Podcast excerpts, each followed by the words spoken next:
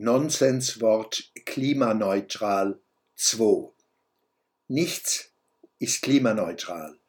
Was immer wir tun und unterlassen, wirkt aufs Klima. Nicht nur wenn Rinder atmen, fressen, sich entleeren, ihre Körperwärme abstrahlen, rülpsen und furzen, beeinflusst dies das Klima, sondern auch, wenn wir das Nämliche tun, wenn vielleicht auch nicht im gleichen Ausmaß wie bei Wiederkäuern. Und wir blasen viel mehr als dieses kreatürliche Grundrauschen in die Welt, in die Atmosphäre, ins Klima.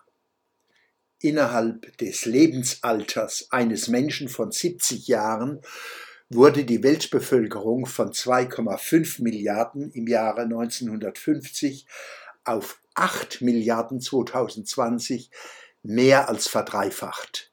Das frisst, säuft, entleert sich, stößt CO2 aus, gibt aufgenommene Energie als Wärme, Lärm und Getöse ab, reist, transportiert, hält Hunde und Katzen, Kühe und Schafe, Hasen und Meerschweinchen, macht Gescheites, macht Dummes, inhaliert, emittiert. Die Vorstellung ist wenig plausibel, dies alles könne ohne Wirkung auf das Klima, auf die Klimata sein. Gleichzeitig wird sichtbar, wie komplex klimapolitische Achtsamkeiten und Interventionen sein müssen.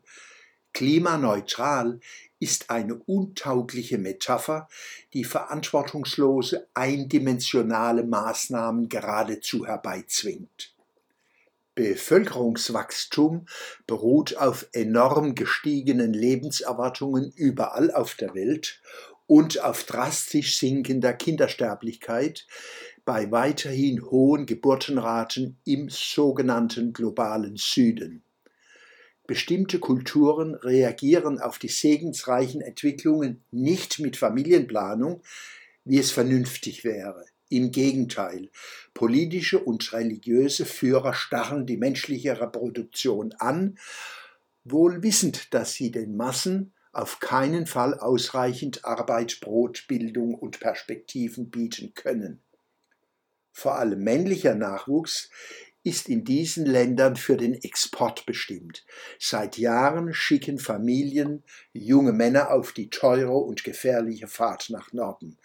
Sie sollen zur Stelle sein, wenn es darum geht, das Fell des Bären respektive die Fälle der Schafsbürger hierzulande zu verteilen. Der gewaltige weltweite Lebensgewinn, den wir seit Jahrzehnten wahrnehmen dürfen, ist Folge von Produktivitätswachstum und Handelsfortschritten, besserer Medizin und Ernährung. Diese Fortschritte danken wir weitgehend der europäischen Zivilisation und jenen Kulturen, die sich die wissenschaftlich-technischen Errungenschaften der Europäer und Amerikaner angeeignet haben. Wenn von kultureller Aneignung in großem Maßstab zu reden ist, dann hier.